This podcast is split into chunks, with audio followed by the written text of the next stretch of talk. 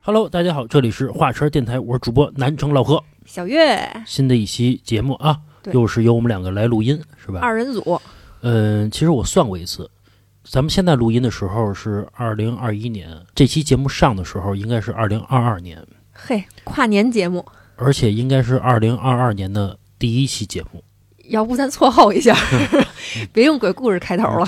也算一好的开头，因为大家更多喜欢的都是咱们的灵异故事，是吧？那咱话茬儿得火了，那必须的啊！二零二二年啊，肯定要比二零二一年要强，是吧？真的吗？嗯， 要不强，你说做啥呢？是吧？是，行，话不多说，小月第一个，行，我给大家讲这么一个事儿啊，嗯咱们的一个听友投稿，一个小男孩，他分享的这个经历啊，大概是他十岁出头那会儿呢，刚上初中，嗯在城市里跟着爸妈一块儿生活。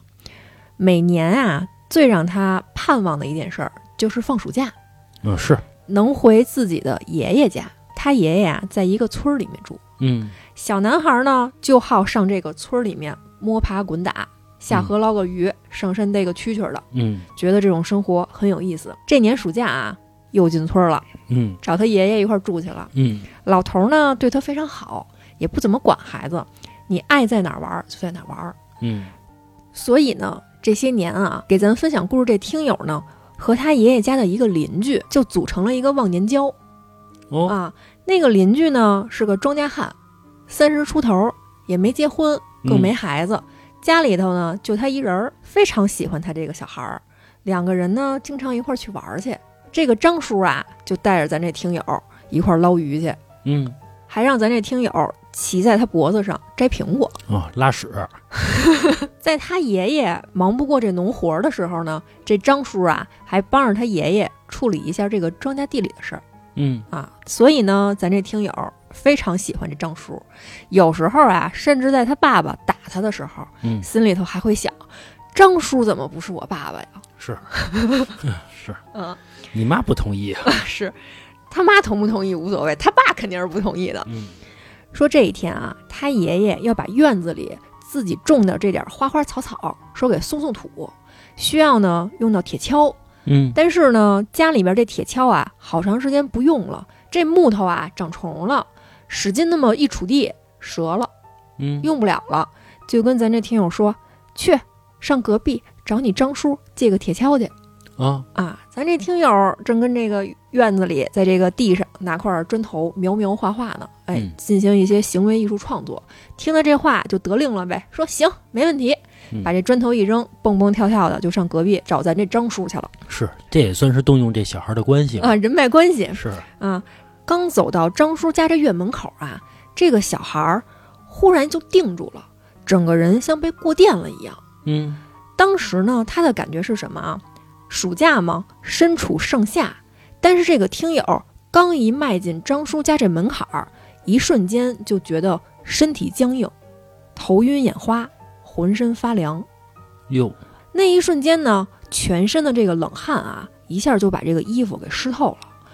他就站在这个太阳底下，一点点的蹭着这个脚步要进这个院儿，嘴里头呢用那种嘶哑的嗓音，就想叫这张叔，说我这是不是得什么疾病啦？张叔，快看看我，带我去医院吧。他是这么想的。等到他啊，好不容易蹭到了张叔的这个屋门，推开门一看，他看到了让他毕生难忘的一幕。就发现这个张叔啊，仰面躺在床上嗯啊，双腿呢在这个床上乱蹬着，面孔扭曲，脑门上呢有那种豆大的汗珠，就撇撇的往下掉，并且最吓人的是，张叔的两只手就狠狠的掐在自己的脖子上，已经把自己掐的啊满脸通红了。哟，嗓子里这喉咙里啊，就发出那种濒死的那种呃呃的那种声音。咱听友看到这一幕啊，就吓傻了，他也不知道在门口盯着这个张叔看了多长时间。这张叔呢，一边掐着自己，一边晃着身子在挣扎，挣扎之余呢，就把这个床头上的茶壶给碰到了地上，哗啦一声碎了。咱听友就被这一声哗啦破碎的这个声音给惊醒了。在那一瞬间呢，哎，赶紧就冲到了这个床边儿，想看看这个张叔到底怎么回事儿。等到他快速的走到床边儿啊，就发现张叔浑身跟他一样都被这个冷汗给浸透了。他就闻到了这个张叔身上啊有非常浓重的，就是庄稼人身上那个汗味儿，以及尿馊味儿，就是张叔失禁了，尿了，尿了啊。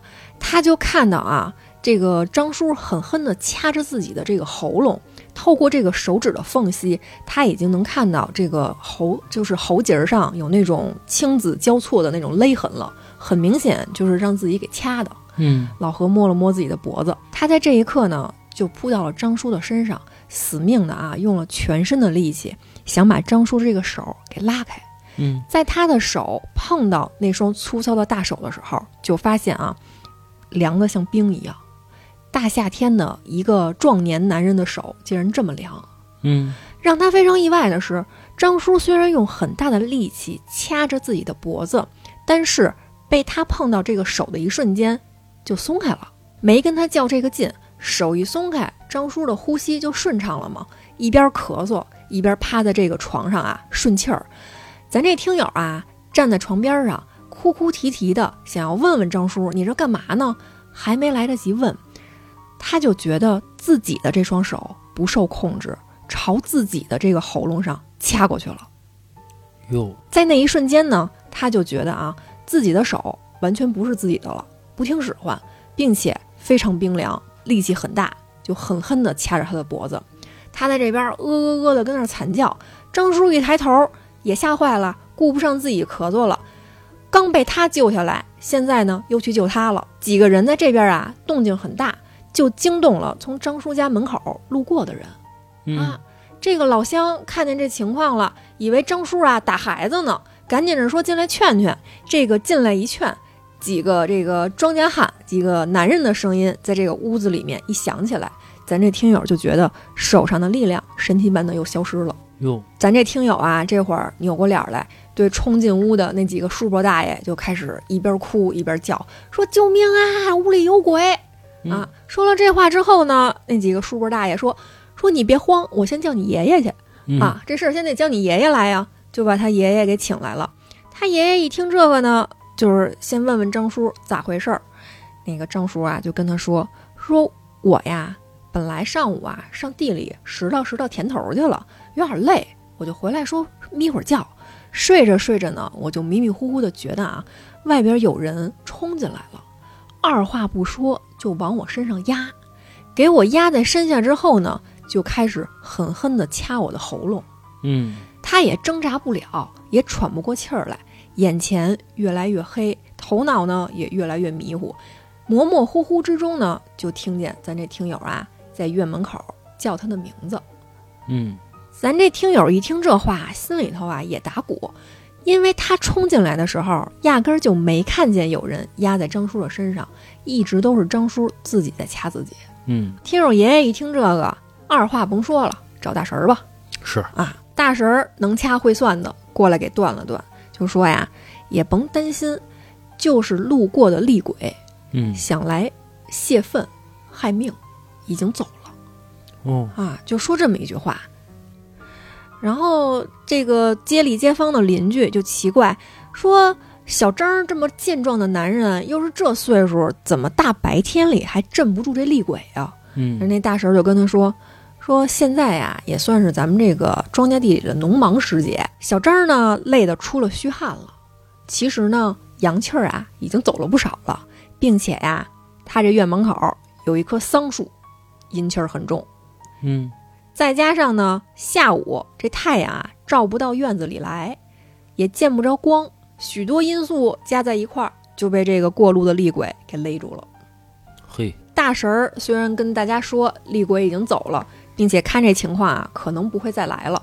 那张叔夜里也不敢在家里住啊，是，啊，就跟咱这听友说说，你问问你爷爷，晚上我能不能上你们家那床上睡一宿去？嗯那听友说没问题，你来，你跟我一块儿睡，我呀保护着你嘿啊，觉得自己是小英雄嘛，嗯因为确实是他救了这张叔。嗯，是，到了晚上啊，果不其然，这个张叔就跟咱这听友两个人是一一大一小就在一张床上睡的。关了灯之后啊，咱这听友就死死的搂着这个张叔的脖子，就说一边哭一边说：“说叔叔啊，我真的不敢让您自己再睡您自己家了，这鬼来了他就勒死您了，您可千万别死啊嘿，！”啊，真还真仗义，很讲义气，咱这是听友嗯啊。那张叔就抱着他哄着他呗，说没事儿没事儿，叔叔有你啊，今天也算是福大命大了。嗯，等到叔叔睡着之后呢，咱这个小哨兵、小听友啊，在这个张叔身边坐了大半夜，攥着他奶奶的这个擀面杖，嗯就想、这个白天叔叔都快勒死了，晚上这鬼要是再敢来，我肯定得给他打跑了。嘿，这一宿呢，也算是平安的度过去了。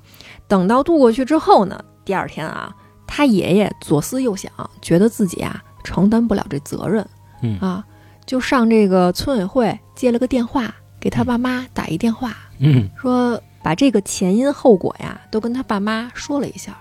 他爸妈呢也没含糊，当天晚上就过来把这个儿子给接走了。从此以后，再也不让他上这个村子里面玩去了。咱这个听友跟张叔这忘年交就这么断了。后来呢，在他长大之后，时不常的回村子里面看看。张叔呢，那会儿也就成张爷爷了。嗯，啊，他有时候给这个张爷爷递两瓶酒， 递条烟，是吧？也算是回顾一下当年的忘年之交。嗯，其实我觉得一切啊都是这种缘分。对，那个厉鬼啊找张叔去了，正好这个咱们听友啊去救张叔去了，是吧？是其实这就是缘分嘛。是，这个张叔啊命不该绝，也该着啊。咱这张叔确实挺仗义的。嗯，好多这个上了岁数的叔叔啊，他有一个不太好的一个习惯，就是啊，他欺负人小啊，啊，一看这个小孩儿就觉得叫小逼崽子、小屁孩儿，是是，就不爱跟他玩儿。嗯这个张叔呢，很难得的是，他尊重咱咱这听友，把他呀当成一个平等的一个这个人去对待。咱俩一块儿是忘年交吗？我领着你一块儿捞鱼去，是，是吧？你骑我脖子上摘个苹果、啊摘个果儿的什么的， 嗯就是这种感觉，也让咱这个听友觉得，哎，这张叔可交。这村子里那李叔、王叔的可多了，咋就跟张叔好呢？是。这人呀、有的时候啊一大啊，看见这小孩儿啊就想教育，啊，对对 对，这种特别讨厌。 是其实啊自己做的也没多好，是、啊，但是呢，遇到小孩儿啊，就得教育一番啊，嗯三句不离一句教育。最爱说的一句话就是：“我吃的盐呀、比你吃的饭都多。啊你知道我吃多少饭呀？啊， 而且还说什么我我这都是为你好啊，反正嘛就是这个这个听友嘛，包括咱们呀、都也都共勉是吧？别遇到一小孩儿老想教育人家，其实也不太好是吧？是，你看这个老不教育人家，你看捡了一条命回来，哎，还真是，真是捡了一条命。是要不说嘛，就是说这个人啊，他这辈子可能是所有的这个后果，或者说是因果吧，或者说这种福报吧，可能都是自己在前面几十年修出来的。是，嗯，下边我来分享一个故事啊，这个故事呢是我一个前同事给我分享的，嗯他经历的一件故事。他呢是在互联网做研发的啊，嗯，也就是咱们常说的码农啊，技术流，写代码的。虽然啊收入不错，但是啊特别累。平时下班啊都是十点多，然后再开车到家呢就是快十一点了。到家之后呢洗洗涮涮的，然后我就赶紧睡觉了。第二天一睁眼又上班去了。其实这长此以往啊，身体啊一直都处于一种亚健康的状态啊。嗯就有这么一天，我这同事嘛，就叫他小张啊。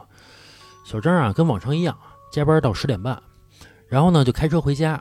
就在他开车的时候啊，他就感觉啊特别困，嗯然后呢强打着精神就开呗，是吧？是按说啊，应该是停在路边儿，说先眯一觉儿眯一觉起来呀、就八点了，一宿都睡过去了。啊。其实按正常来说啊，应该眯一觉儿，但是呢，一般情况下啊，一般人就选择说我忍忍，赶紧到家就踏实了嘛，对吧？ 听听话茬儿啊，他那会儿他不是不听话茬儿嘛，要听话茬儿啊，也遇不到这事儿，是吧？然后他强打着精神嘛，用这手啊掐自己大腿，开开窗户，让这风啊吹吹自己，反正嘛都是一种这个提神儿的这种方法嘛，是吧？就在他和这个困意周旋的时候啊，他突然啊感觉自己撞了一个东西，就砰的一声，而且啊感觉撞到一个特别重的一个一个物体上面了。他这时候啊彻底醒了，他心想：坏了坏了，这该不是撞了一个人吧？哟，这事儿不就大了吗？然后啊，他拉开车门，赶紧下车去看看去。结果发现啊，地上什么都没有。嗯但是他发现啊，他那车的前保险杠明显有这个撞开的裂痕了，嗯他就觉得奇怪，我是撞到什么了，还是说把这东西给撞飞了？然后啊，他就方圆二十米开始找，嗯，他想的是不能撞得再远了吧？是，但是啊，什么都没发现。然后啊，他一边奇怪一边就上车继续开车呗，是吧？往回家开。就在他开了大概五分钟左右的时候啊，当他开到一个路口，正好赶上一红灯，他就停下来呗，等红灯呗，是吧？就在他等红灯的时候啊，他就看见啊，这红绿灯这杆上面啊坐着一人，哟，而且这人感觉还正在看着他。他开始还觉得自己看错了，然后啊，他定睛一看，我操，还真他妈有一人。啊这时候啊，他赶紧一脚油门，掉头就跑，啊，也不往前开了，因为他越往前开啊，其实他离那人呀、越近，而且啊，就在他回家的路上啊，一个人都没有，啊，也是快十一点了嘛。突然在红绿灯这杆儿上面坐着一人，多吓人啊！这个本来啊，其实再开二十分钟就能到家了，嗯结果啊，他兜了一大圈儿，花了四十分钟才开到自己家小区。他呀住的这个房子啊呀是一老房子，就是六层楼红砖楼的那种啊。他呀住在五层，然后呢他就停好车，赶紧进这个楼门洞爬楼回家嘛。但是啊，刚开始爬楼的时候，他就感觉啊有一人跟着他，然后啊他就哆哆嗦嗦的回头一看，什么都没有。就在他转过头继续想爬楼的时候啊，他就感觉后背啊刮来了一股刺骨的凉风，嗯，慢慢的呀，他就感觉有一个冰冷的人仿佛贴在他后背上一样，哟，啊并且啊，那个人的呼吸他能感觉得到，就仿佛有一个人在冲他后脖子吹凉气儿一样。哟，这时候啊，他什么也不管了，赶紧就疯跑，跑到了五层，开开家门啊，赶紧进去了。到了家之后呢，他把所有的灯啊都打开了，然后看了一眼表，正好十二点。他心里啊非常的害怕，但是啊没有办法。你说这个大晚上的能怎么办呀，对吧？然后呢，就赶紧洗洗睡觉吧，是吧？躺在床上啊，不一会儿睡着了。心也够大的，是，结果呢，到了半夜，他被冻醒了。嗯，他就感觉自己盖的这个不是被子，感觉自己盖了一个大冰块儿似的啊，特别的冷，并且啊开始鬼压床啊嗯，完全的动不了。就在他拼命的想挣吧的时候啊，他就突然感觉这个眼皮啊完全抬不开了，一下昏睡过去了。当他再睁眼的时候啊，发现已经是第二天中午十二点了。哟，他心想着啊，得了，摊上事儿了，啥也甭说了，这都中午十二点了啊，也甭上班了。他呀，赶紧跟领导啊请了一假，也没敢再开车，就怕出事儿嘛。嗯然后啊，直接打了一车，直奔家附近的一个寺庙了。嗯这个寺庙啊比较小，平时啊人也比较少。他呀跑到这寺庙里边儿，直接就跪在这个菩萨面前了，可得救救我，咣咣咣就开始磕头，一边磕头啊，一边说：“那个菩萨，你得保佑我啊，我摊上事儿了。”就在这时候啊，他就感觉到这身上啊突然变得很暖和。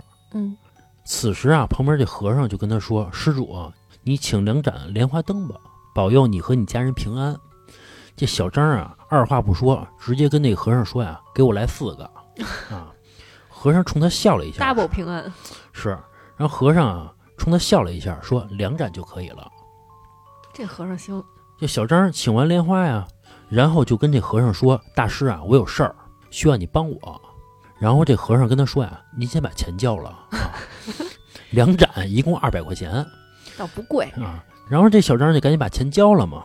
交完钱之后啊，这和尚跟他说：“你现在啊可以回去了，他已经走了。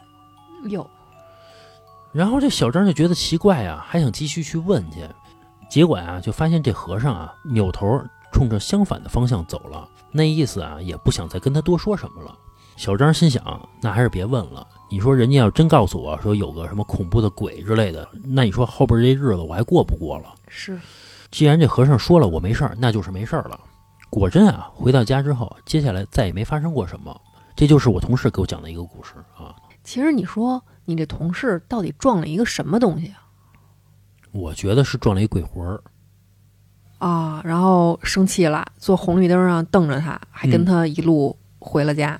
是但其实你这同事挺无辜的呀。我正常开车，你说你过马路不看着点儿，这个就属于什么呀？就是加班太多了，身体啊吃不消了。点儿低，对对对，其实就是点儿低啊，运气差。你会发现有一个规律啊，比如说今天睡得特别饱满，精神特别好，其实你的运气也不会太差，是，就是你这个丧眉打眼的啊，垂头丧气的，被领导刚批评完，晚上还得加班到深夜的这种，他运气他就不可能弄好。有时候我在那个地铁上啊，我也能看到有点上了岁数的老大爷或者老大妈，嗯就这个精神饱满的感觉啊，就觉得佛光普照的，嗯，就是这太阳啊，可能都愿意多在他身上留恋那么一会儿也不知道那个岁数的人啊，怎么身体那么好。啊，是。能在那个公园里面绕着这单杠揉揉揉转好几圈儿，那小腹肌真的可厉害了。是，你看咱们这些二三十岁的人啊，天天上班的啊，你看那手上没有那个白月牙儿，啊，是就是月牙儿特别少。但是啊，我遇到过一老大爷，全满的，就是全是极其饱满的月牙儿。就人说这手上你要十个手指头啊，都有月牙儿啊，就特别牛逼这身体。这好像后来中医辟谣了，说嗯这个不是绝对的。 哦哦哦哦，反正啊，我有的时候就特别累，我就早睡觉，我就想着把这月牙儿啊给我养回来啊。反正啊，多注意点身体啊。而且其实确实是，你会发现自己如果起得早，嗯好像人生中平白无故的在这几天多出了很多个小时。嗯，你像有时候睡到要是说中午十一二点才起，起来再吃个饭，沙发上萎一会儿，一看表，下午三点了，一天过去了。啊嗯你要是早上七点起，虽然很困，你就一咬牙、一闭眼、一蹬腿儿，你就赶紧起来。嗯嘿，我跟你说，多半天。是是，而且啊，晚上睡觉的质量还特好，因为一天你起得太早了，你还累了呢，你睡眠质量还好呢。但是太难了，尤其是大冬天的，嗯，我觉得这个事儿很难权衡。是是，这就是吃不了的苦嘛，对吧？有的人老说呀、说这个没有享不了的福，只有吃不了的苦。但是啊，我活了三十多年了。我还没遇到能让我享不了的福 呢， 全是吃不了的但是我总能遇到让我吃不了的苦。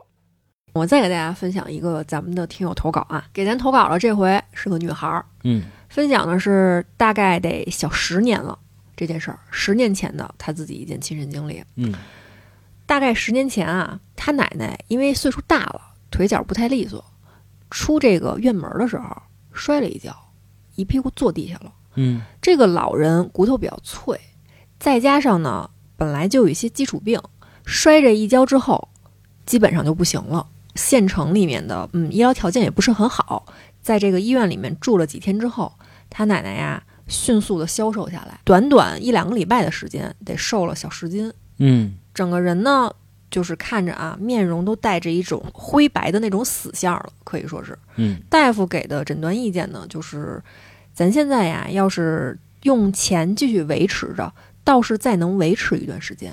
嗯你们有在这个远处的家属什么的，都抓紧回来看看吧。大夫就给了这么一个诊断。老太太自己心里啊也明白，知道自己时日无多了，就跟咱这个听友小姐姐的爸爸就说：“我不在这儿住了，嗯让我回咱老宅住吧。”老宅呢，就是在村子里面有一个非常破败的大杂院儿。嗯他说我要上那儿住去。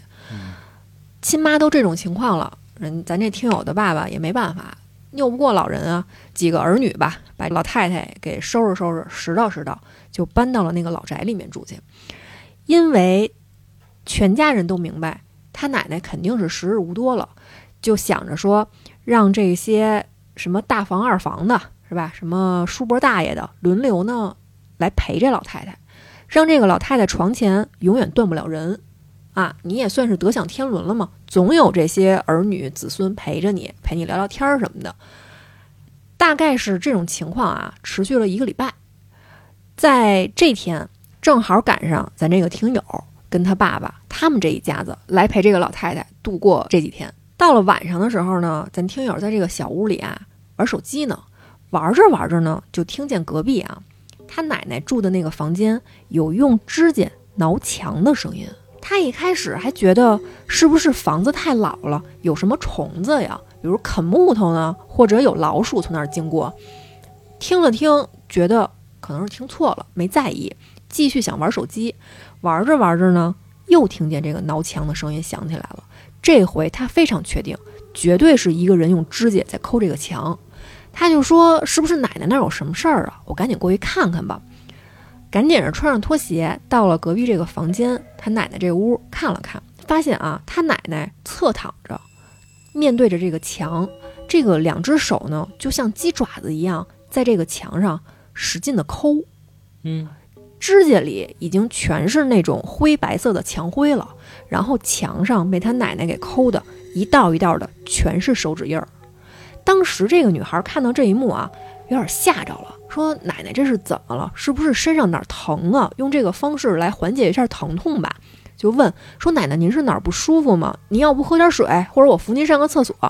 他奶奶呀，就扭过脸来，保持一种微笑，用这种微笑的表情就看着他说：“啊，怎么了？”嘿，然后呢，咱这女孩说说奶奶，您别抠这墙了，您这个要不您闭目养会儿神，抠墙也挺挺费精力的呀。嗯，他奶奶呢，手一边保持着这个抠墙的动作，一边看着他笑着说：“啊，我干嘛了？”他奶奶不知道自己在抠墙，嗯，完全是一种就是无意识的这种动作。他呢就走过去了，说把他这奶奶这个手给就是掰下来了，然后把他整个身子又给躺正了，不让他看着墙了，说奶奶。您您别多想啊，您现在可能身体不太好，过两天咱就好了啊。你先躺着睡会儿觉啊，别想那么多，我去给您接杯水去，就安慰安慰他奶奶，给他奶奶盖了盖被子，说转过身儿去给他奶奶接杯水。等他再回来的时候，发现他奶奶又恢复了刚才看见的那个姿势，转过身，面朝着墙，手伸得像个鸡爪子一样，在这个墙上一道一道的指痕重叠着那么抠。嗯，他在这一瞬间真的有点吓坏了，他觉得奶奶是到临终的时候脑子开始混乱了，出什么问题了吗？就很害怕，把这水放一边呢，就跟他奶奶说：“说奶奶，您是不是哪儿不舒服？您跟我说。”他奶奶还是保持着这种脸上带着微笑的表情啊，就跟他说：“说咱家在哪儿啊？”啊，就问了这么一句，然后这女孩一时半会儿不敢回答他这个问题，因为他觉得他奶奶的表情很诡异，不太对。嗯，他就说：“说奶奶，您别想了，我求求您了，您快睡觉吧。嗯，啊，挺晚的了。”他奶奶还不答应这话茬儿，就一直揪着他的手啊，就问他说：“咱家在哪儿啊？咱家地址到底在哪儿啊？”嗯，就一直问这个问题。小姐姐当时有点慌，她呢实话实说，想挣脱她奶奶的这个手，当时属实有点害怕。是，她奶奶满手的墙灰，再加上呢这个指甲很尖利，划在她手上也都是伤痕和墙灰了，她挣扎不开。与此同时呢，她奶奶的语气更加急了，一边抓着她，一边问说：“咱家地址在哪儿？你快告诉我，咱家到底在哪儿？”嗯，啊，他在这边呢越来越害怕，就是不敢说。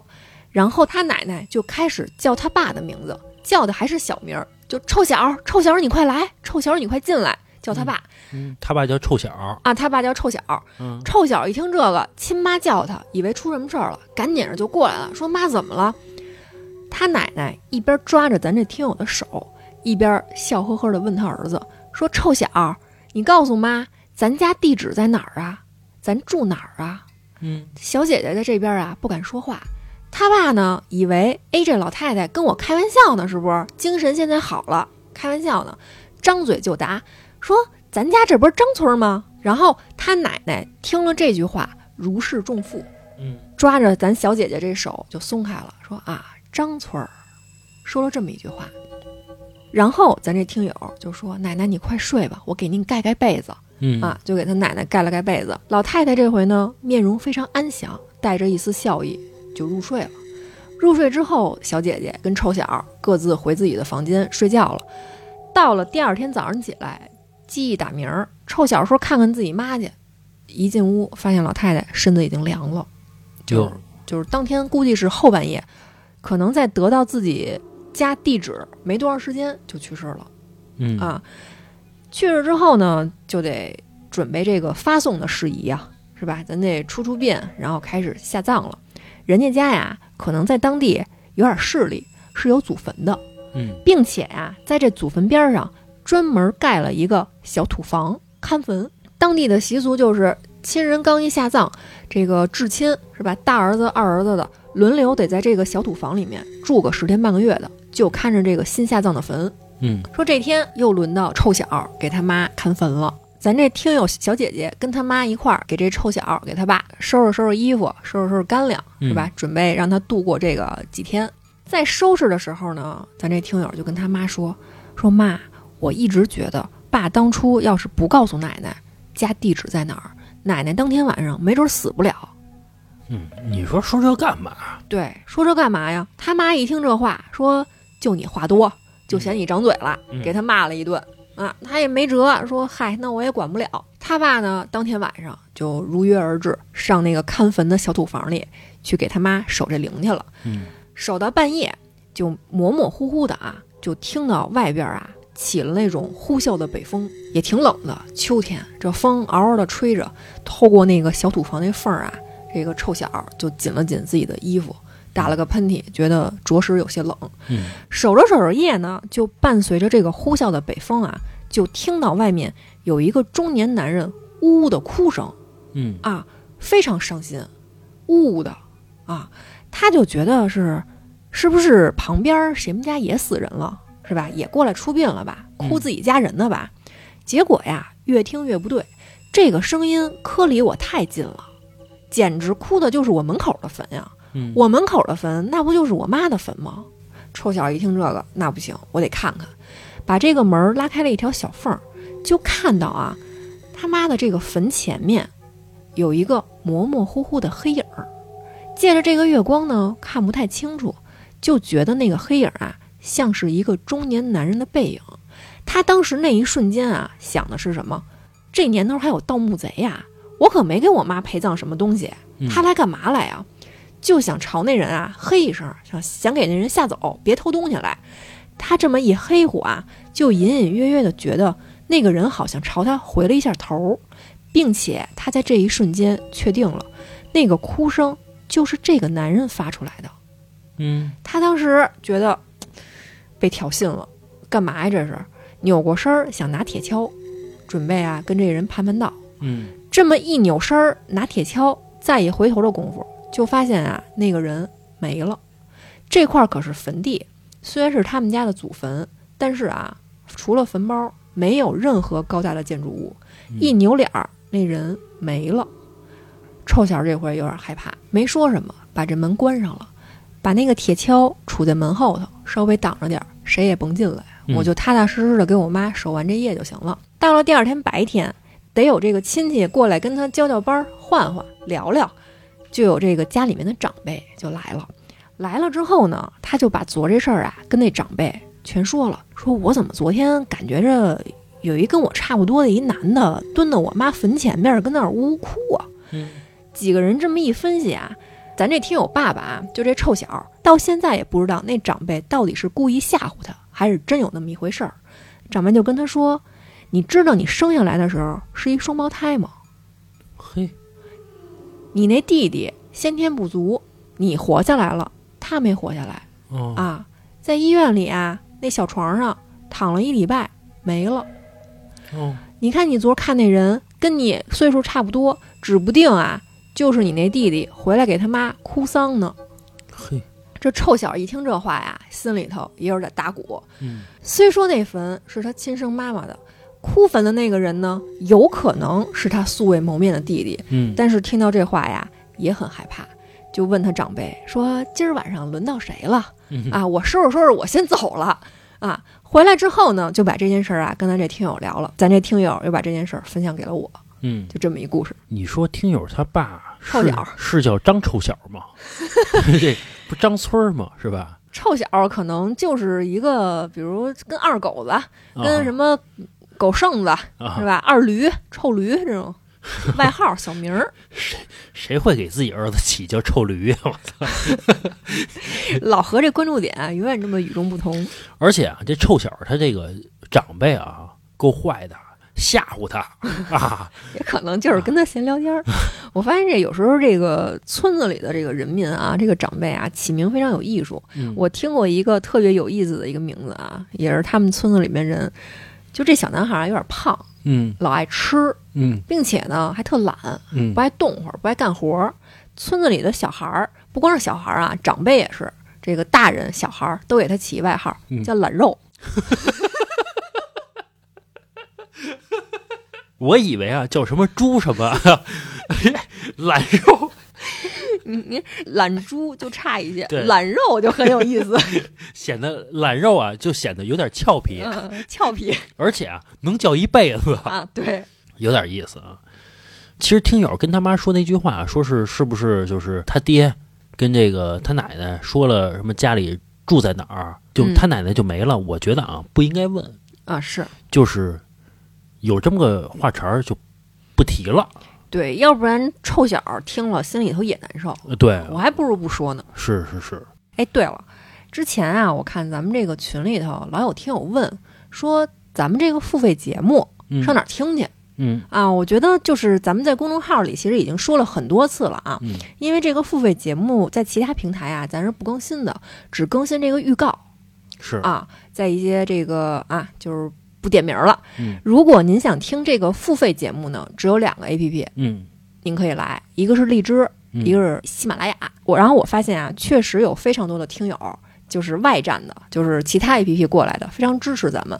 因为呢，我发现他购买了咱们的这个付费节目之后，我点进他的这个关注人里面，嗯我发现就关注了咱们，那嘿肯定就是咱给这个荔枝带来的流量啊，是是，是吧？而且啊，我觉得还可以跟听友再说一下啊，就是我们老口播公众号嘛，您最好先关注一下，因为未来啊几个月之后，我们的可能这些付费节目只放在公众号里边进行这个售卖了。啊，您将来啊，可能在这个荔枝还有喜马拉雅上边，可能都听不到了啊。啊，对，之前的付费节目能听到，后续啊，大概是四三四个月之后吧，我们再更新这个付费节目，可能啊，就仅在这个公众号上去更新了。所以辛苦大家啊，关注一下我们的公众号。啊，公众号啊叫话茬儿 VIP 啊。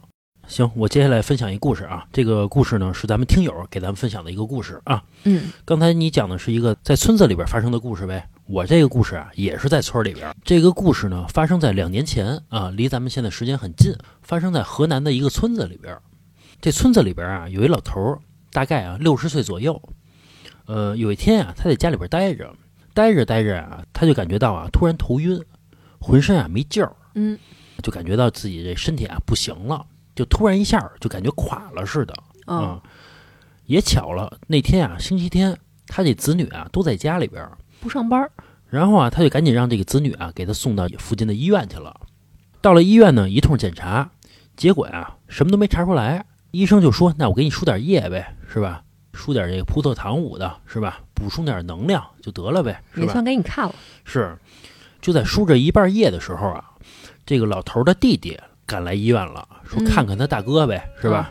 然后啊，他弟弟看到这情况啊，发现这个输液也没有什么好转啊，他这老头儿啊依然很难受。嗯他弟弟就说说你啊，平时老喝酒啊，给你输在这液里边啊缺了点酒，给你输点酒就好了。这不是胡来吗？结果啊，他弟还真的去附近的一个小超市买了一瓶二锅头。买完酒之后啊，就跑那护士站去了，偷了一注射器，啊，嘿，还吸了点这酒，就开始往那个输液袋里边打。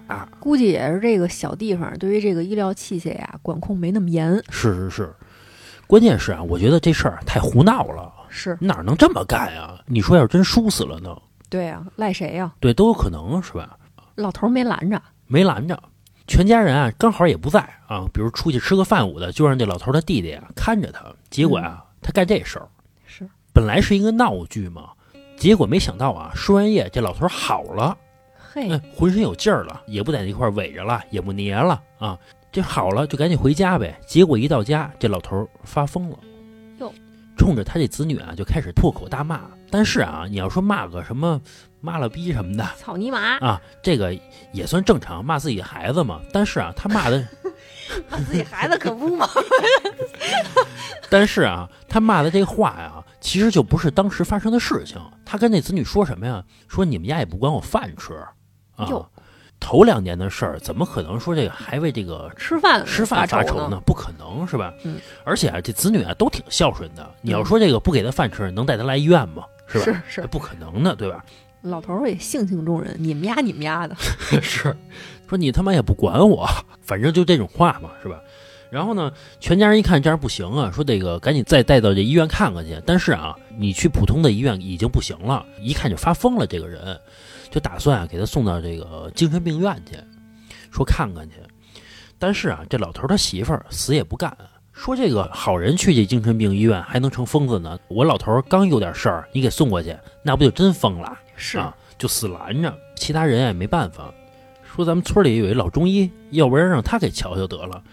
说到这老中医啊，他们家是一个医学世家，属于那种啊看啥病都没问题的那种。但是啊，你要让他考个医学证什么的，那考不下来。啊赤 脚就是大夫，啊，对，就赤脚大夫。但是啊，世世代代都这个从医啊。现在不是当医生都需要个证儿什么的吗？但是啊，自古他们家就传下来这个手艺啊。村里边儿一般有个头疼脑热什么的，都找他。